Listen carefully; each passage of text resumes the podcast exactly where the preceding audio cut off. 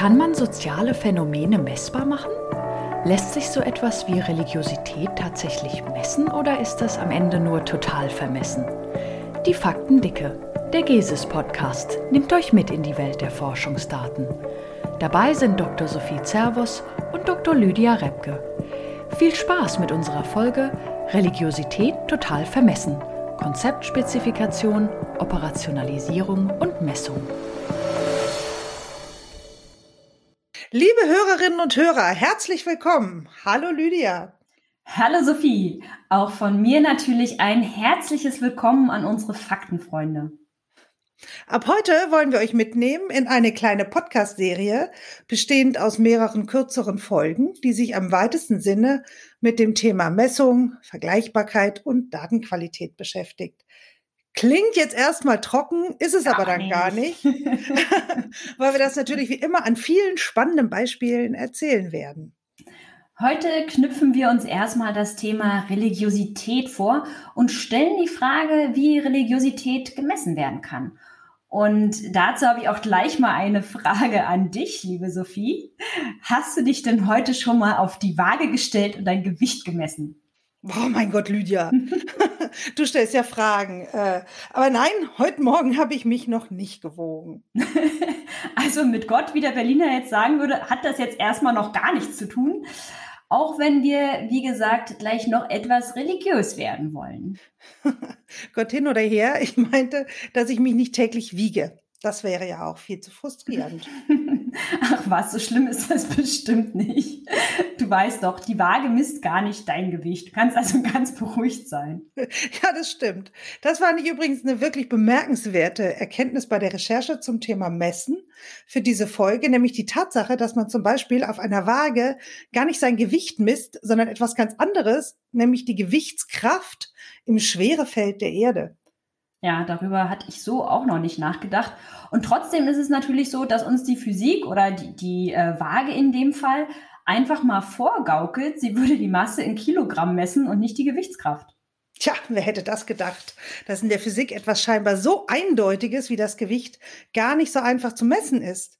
Wer denkt denn schon, dass es sich dabei um ein Konstrukt handelt?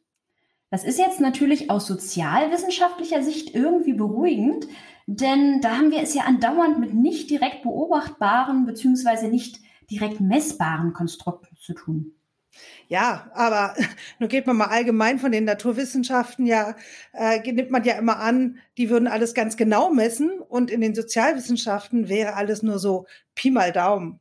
Dabei gibt es in den, äh, in den Naturwissenschaften, ich würde gerade sagen in den, in den Sozialwissenschaften, also in den Naturwissenschaften natürlich genauso wie in den empirischen Sozialwissenschaften erstmal Messfehler. Ja, das kommt wahrscheinlich daher, dass wir dem Faktor Mensch eine stärkere Unberechenbarkeit unterstellen als der Natur. Ja, möglich. Ähm, dennoch gibt es ja logischerweise auch überall in der Natur Schwankungen und Störungen und die müssen ja zwangsläufig zu, zu Messfehlern führen. Und deshalb stimmt auch der gemessene Wert praktisch nie mit dem wahren Wert des Gemessenen überein. Die Physikerin ergänzt deshalb für ein vollständiges Messergebnis auch den gemessenen Wert um eine zu erwartende Messabweichung. Und im Ernst, ist die Natur so viel berechenbarer als der Mensch? Oder scheint das nur so? Gute Frage. Also in den Sozialwissenschaften versuchen wir den Menschen ja oft mit Hilfe von Umfragen messbar zu machen. Das heißt, man befragt systematisch eine bestimmte Anzahl von Personen mit Hilfe von Fragebögen zu ihren Einstellungen, Meinungen und Verhaltensweisen und wie die Waage das Messinstrument für das Gewichten der Physik ist, ist die Frage eines der wichtigsten Messinstrumente in den Sozialwissenschaften. Wenn wir mit systematischen Fragen, also unseren Messinstrumenten, jetzt etwas beobachten, also messen, dann können wir das wie in der Physik nicht mit hundertprozentiger Korrektheit tun. Es tritt immer ein sogenannter Messfehler auf und der ist mal größer und mal kleiner, aber prinzipiell bedeutet er, dass wir nie den wahren Wert erfassen können. Wir stellen, wie schon so oft fest, dass das mit der Wahrheit äh, ja doch eher ein abstraktes Ideal bleibt. Na, dann lass uns doch mal ganz konkret werden, liebe Sophie. Nehmen wir mal mögliche Messfehler am Beispiel von Religiosität. Wenn ich jetzt nun dich, Sophie, oder euch, liebe ZuhörerInnen, in einer Umfrage nach eurer Religiosität befrage, dann müsst ihr zuerst mal äh, euch diese Frage, die ich euch stelle, kognitiv äh, vorstellen und verarbeiten. Das heißt also diese Frage überhaupt erst mal verstehen. Und wenn ich äh, euch dann in einem zweiten Schritt bitte, eure Einschätzung auf einer vorgegebenen Antwortskala, sagen wir jetzt mal von 0 bis 10 oder so, einzuordnen, dann passiert ja im Grunde nichts anderes, als dass ihr eure Einschätzung in einen Zahlenwert auf dieser Skala übersetzen müsst oder übertragen müsst. Das heißt also, euer persönlich wahrer Wert, der ja im tatsächlichen Leben gar keinen Zahlenwert äh, besitzt oder hat oder so, der bekommt dann einen spezifischen Wert zugeschrieben. Ja, und das allein ist ja schon erstmal eine Herausforderung an sich. Äh, zumindest geht es mir so, dass ich es oft schwer finde, eine Antwort in eine Zahlenskala zu übersetzen. Äh, und da das nicht nur mir so geht und äh, unterschiedliche Menschen auch unterschiedliche Vorstellungen von Zahlengrößen haben, kann die, ich nenne es jetzt mal Antwort in Zahlen, ungenau oder eben fehlerbehaftet sein. Zum Beispiel, weil ich aus Versehen als Zahlenwert eine 7 angekreuzt habe, aber vielleicht eigentlich eine 8 meinte. Das nennt man dann Zufallsfehler. Es gibt aber noch einen weiteren wichtigen Fehler in der Messtheorie. Es könnte nämlich zum Beispiel sein, dass unsere Zuhörer möglicherweise die Antwortskala anders verstehen, als unsere Zuhörerinnen sie verstehen würden.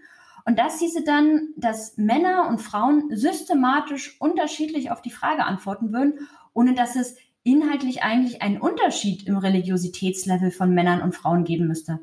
Man spricht dann in so einem Fall von einem systematischen Fehler. Ja, aber natürlich würde man auch nie so direkt nach der Religiosität fragen, weil ja gar nicht klar ist, was damit genau gemeint ist. Äh, vermutlich haben viele Menschen eine ganz unterschiedliche Vorstellung davon, was Religiosität ist. Hauptsache, die Forschenden sind sich da einig. Aber genau deshalb muss man sein Konzept, also das, was man messen will, also äh, in dem Beispiel Religiosität jetzt erstmal ganz genau definieren, also sprich spezifizieren und sich überlegen, wie man dann den Begriff messbar bzw. operabel macht, bevor es an das eigentliche Messen geht, also an die Befragung der Studienteilnehmerinnen. Ja, lass uns das mal am Beispiel der Religiosität durchgehen. Da freue ich mich nämlich schon die ganze Zeit drauf, weil das nämlich äh, nicht nur methodisch, sondern auch auf der Inhaltsebene total interessant ist. Sophie ist mittlerweile methodisch begeistert. Das freut mich. Also genau, Religiosität lässt sich als Konzept tatsächlich ganz unterschiedlich spezifizieren. Und es gibt, äh, um das hier jetzt aber auch nochmal zu betonen, tatsächlich auch etablierte Standards. Und dazu haben wir uns mit unserem Kollegen Pascal Siegers unterhalten. Er ist der Leiter des Forschungsdatenzentrums des Albus, also der allgemeinen Bevölkerungsumfrage der Sozialwissenschaften. Und Pascal forscht unter anderem zum religiösen Wandel in Europa. Und von ihm wollten wir wissen, wie man das Konzept Religiosität spezifizieren kann. Und das hat er uns dazu erzählt. Religiosität ist ein vielschichtiges Konzept und es gibt sehr viele verschiedene Arten und Weisen, ähm, so eine Konzeptspezifikation durchzuführen. Es gibt allerdings unterschiedlich einflussreiche, die in der Literatur parallel existieren und eine der bekanntesten ist das dimensionale Konzept von Religiosität nach Glock, das schon aus den 60er Jahren stammt. Das Konzept ist interessant, weil es ähm, zeigt, dass man sehr differenziert erfassen kann und das auch in verschiedenen religiösen Traditionen ohne weiteres umsetzen kann. Der Glock unterscheidet mindestens vier Dimensionen von Religiosität. Die religiöse Praxis oder das religiöse Ritual, religiöses Wissen, also die Kognition, was weiß ich über meinen Glauben oder über den Glauben von anderen. Dann den religiösen Glauben selbst, auch Ideologie genannt, aber eigentlich passt es nicht besonders gut begrifflich. Und die religiöse Erfahrung. Und diese verschiedenen Dimensionen können wiederum etwas aufgesplittet werden in der Messung. Zum Beispiel bei der religiösen Praxis unterscheidet man die öffentliche Praxis, den Kirchgang zum Beispiel, und die ganz private Praxis, wenn jemand zum Beispiel betet zu Hause, ganz für sich allein. Und dieses Konzept ist sehr einflussreich. Man findet das in der Literatur immer wieder bis heute, dass die Messung von Religiosität sich an diesen Dimensionen orientiert, wobei die Messinstrumente natürlich weiterentwickelt und aktualisiert worden sind. Pascal hat uns da im Gespräch ein sehr etabliertes Konzept vorgestellt. Da zeigt sich äh, wieder mal, dass man das Rad auch nicht immer ganz neu erfinden muss, sondern viele ältere Überlegungen bis heute nicht an Aktualität verloren haben. Äh, die vier Dimensionen von Religiosität, die Glock umrissen hat, die es Pascal gerade vorgestellt hat, spannen ja auch schon einen ziemlich weiten Bogen. Ich fasse das hier also nochmal kurz zusammen. Also erstens gibt es die religiöse Praxis beziehungsweise das religiöse Ritual. Dann zweitens die Kognition, das heißt das Wissen über den Glauben. Drittens den religiösen Glauben selbst beziehungsweise die Ideologie und schließlich viertens die religiöse Erfahrung. Auf Nachfrage hin hat Pascal uns dann auch noch erklärt, weshalb der Begriff der Ideologie als Alternative zu religiösem Glauben problematisch ist. Und zwar nämlich, weil das Ganze dann gleich sehr stark an politische Ideologien erinnert, weil bei politischen Ideologien wäre es so, dass immer gewisse normative Handlungen beziehungsweise die Verbesserung der Welt ähm, mitklängen, während bei religiösem Glauben tatsächlich Glaubensinhalte im Vordergrund stünden. Also eher Sachen, die man noch nie gesehen hat und von denen man einfach glaubt oder annimmt, dass sie existierten. Genau, das ist ja das Interessante an der Vermessung von Religiosität. Der Glaube ist ja gar nichts real Existierendes in dem Sinn, äh, dass er kein Objekt ist, sondern Glaube ist ja etwas Metaphysisches. Äh, er manifestiert sich als Vorstellung und dann natürlich auch als menschliche Praxis. Und genau deshalb haben wir uns von, von Pascal noch erzählen lassen, wie man denn nun Religiosität handhabbar, also operabel machen kann. Konkret haben wir ihn gefragt, äh, wie das im Fragenkatalog des Albus umgesetzt wird.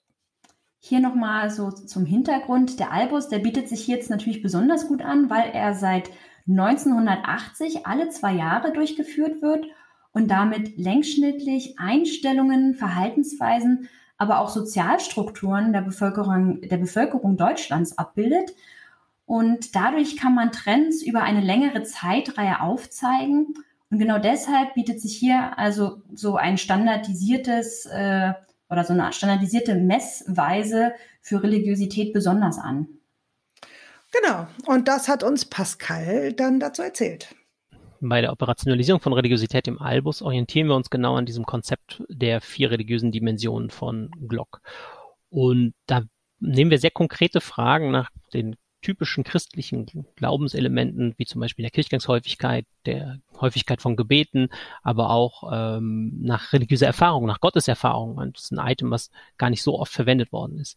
Und natürlich ganz wichtig, eine differenzierte Erfassung der Glaubensinhalte, weil uns natürlich auch interessiert, nicht nur, ob die Leute an Gott glauben, sondern auch, welches Gottesbild sie haben, weil das ganz wichtig ist für das tiefere Verständnis der Religiosität.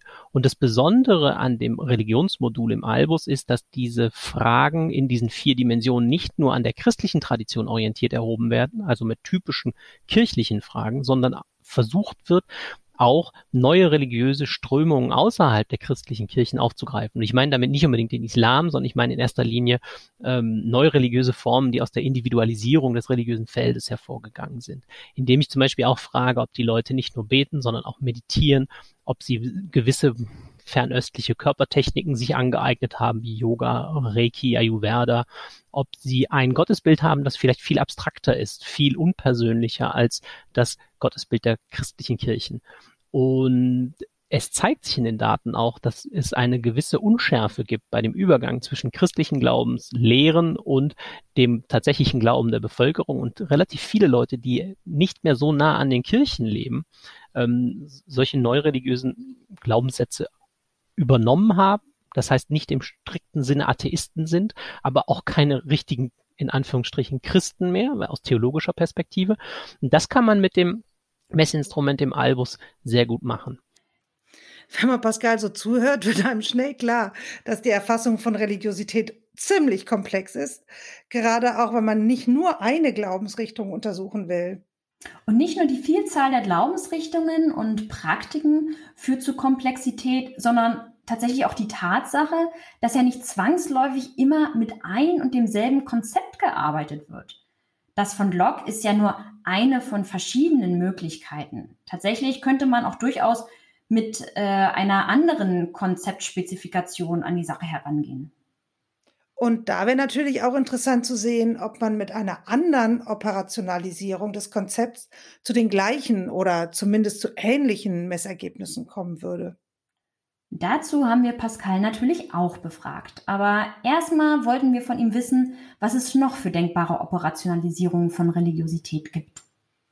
Alternativen gibt es natürlich in der Forschung. Wir haben in, in der Bundesrepublik einige Datenquellen, die noch viel differenziertere Erfassungen ähm, erlauben, zum Beispiel ein Religionsmonitor von der Bertelsmann Stiftung, wo ganz viele Fragen nach Glaubensinhalten drin sind, die noch stärker differenzieren zwischen dem, was möglicherweise christlich ist ähm, oder ein allgemein theistisches oder ein sogenanntes panentheistisches Gottesbild, also dass man sozusagen die Vorstellung hat, dass alles in der, im, im Kosmos eins ist.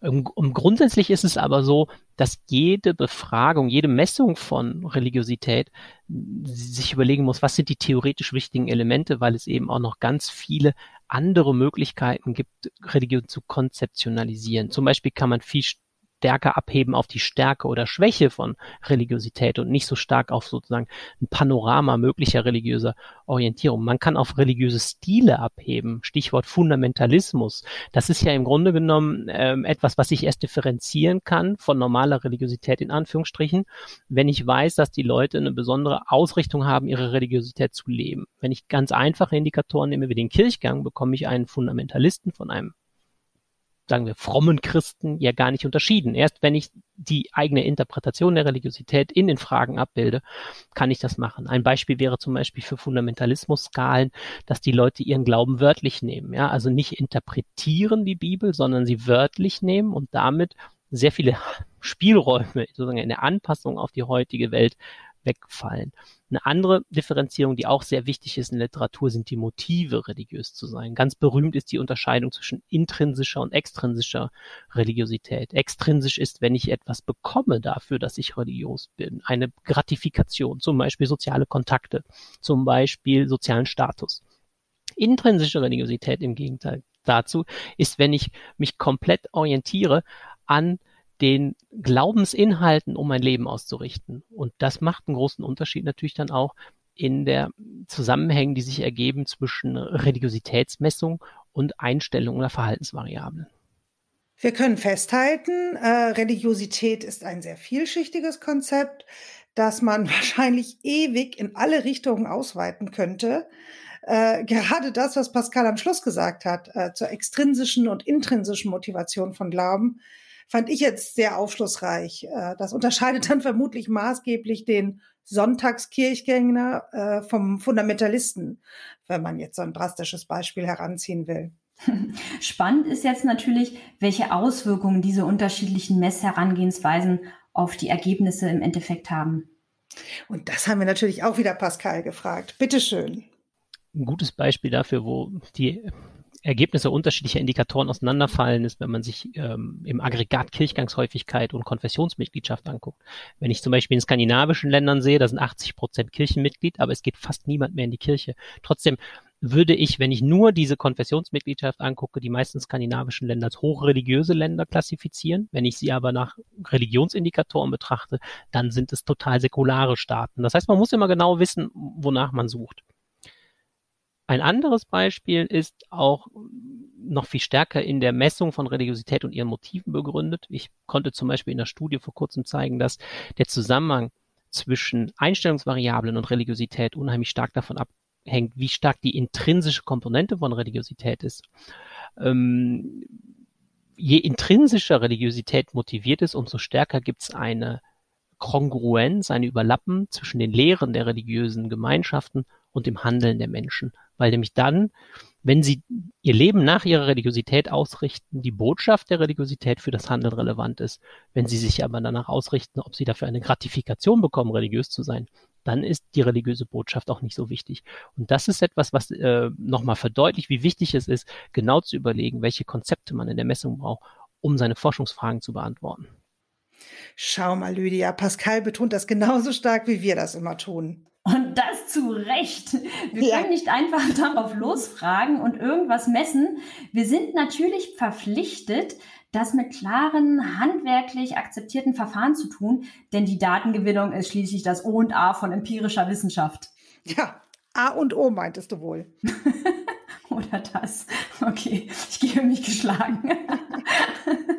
Also ohne gute Datengrundlage und äh, der geht ja die Ausarbeitung von Konzept und Co. voraus, ist auch keine gute Statistik möglich. Das könnte uns jetzt bestimmt auch Matthias Sand aus Folge, ich weiß nicht, Folge drei oder so bestimmt bestätigen oder Folge zwei. Denn ähm, genau, und wenn dem so ist, dann kann natürlich auch eine Studie im Endeffekt gar nicht mehr überzeugen. Jetzt stelle ich mir vor, dass ich als vermeintlich gute Katholikin mit Katute, äh, mit, siehst du schon, da fängt schon an, mit katholisch getauften Kindern in äh, katholischen Bildungseinrichtungen einen solchen Fragebogen ausfüllen sollte und so meine Religiosität vermessen werden würde. Also ich sag mal, intrinsische Motivation null, Praxis null, ganz zu schweigen von meinem metaphysischen Zustand. da kommt dann am Ende doch glatt raus, dass es mit meiner Religiosität dann doch nicht wirklich weit her ist. Da siehst du mal, nicht überall, wo Katholiken draufsteht, ist auch Katholiken drin. Ja, danke. Damit wäre dann ja wohl alles gesagt, Lydia. Also, dann bleibt uns jetzt nur noch, uns von unseren Hörerinnen und Hörern zu verabschieden. Wir bedanken uns bei euch fürs Zuhören, bei unserem Gast Pascal Siegers, bei Emma Link, Lina Umme und natürlich Claudia O'Donovan Belante für die technische Unterstützung. So, liebe Faktenfreunde, wir hoffen, es hat euch genauso begeistert wie uns zu erfahren, auf welch doch sehr konkrete Art und Weise man etwas so total Abstraktes wie Religiosität konzeptionalisieren und dann auch tatsächlich messen kann. Genau, aber nicht vergessen, immer strikt nach Fahrplan. Ich komme ein bisschen vor wie Lauterbach, aber also, Konzept spezifizieren, operationalisieren und dann erst messen. Das alles ist auch nochmal in unserem Begleitmaterial zur Folge äh, auf podcast.jesus.org zu finden. Dort erfahrt ihr auch, wie bzw. wo ihr an die Albus-Daten rankommt und bekommt Links zu interessanten Artikeln sowie Informationen zu unserem diesmaligen Gast Pascal. Und noch ein Tipp, äh, falls ihr selbst mal eine Umfrage plant. Ihr findet weitere Messinstrumente rund um das Thema Einstellungen zu Religion und Kultur, aber auch noch ganz andere auf cis.gesis.org, also cis, ZIS, steht für die Zusammenstellung sozialwissenschaftlicher Items und Skalen. Und das ist ein Open Access Repositorium für sozial- und verhaltenswissenschaftliche Messinstrumente. Das kann man übrigens super durchforsten, wenn man auf der Suche nach Skalen und Items für seine eigene Forschung ist. Ach ja, Lydia, und das wollte ich auch noch sagen. Ein bisschen Genugtuung empfinde ich ja auch über die Tatsache, dass auch die PhysikerInnen sich mit Messabweichungen rumschlagen müssen. Stimmt. Das ist jetzt vielleicht noch mal ein guter abschließender Hinweis, denn dann muss ich diese Feiertage über die Anzeige meiner Waage vielleicht auch nicht allzu ernst nehmen. Haha, wie gut, wie gut. So, jetzt wünschen wir euch allen schöne Feiertage. Kommt gut ins neue Jahr und nutzt die freie Zeit, um gemütlich bei Glühwein und Plätzchen und ganz ohne Waage natürlich in die anderen Folgen von Die Fakten Dicke reinzuhören. Ihr findet uns auf allen gängigen Streaming-Plattformen. Tschüss! also in diesem Sinne dann bis zur nächsten Folge, liebe Faktenfreunde. Ciao. ciao, ciao.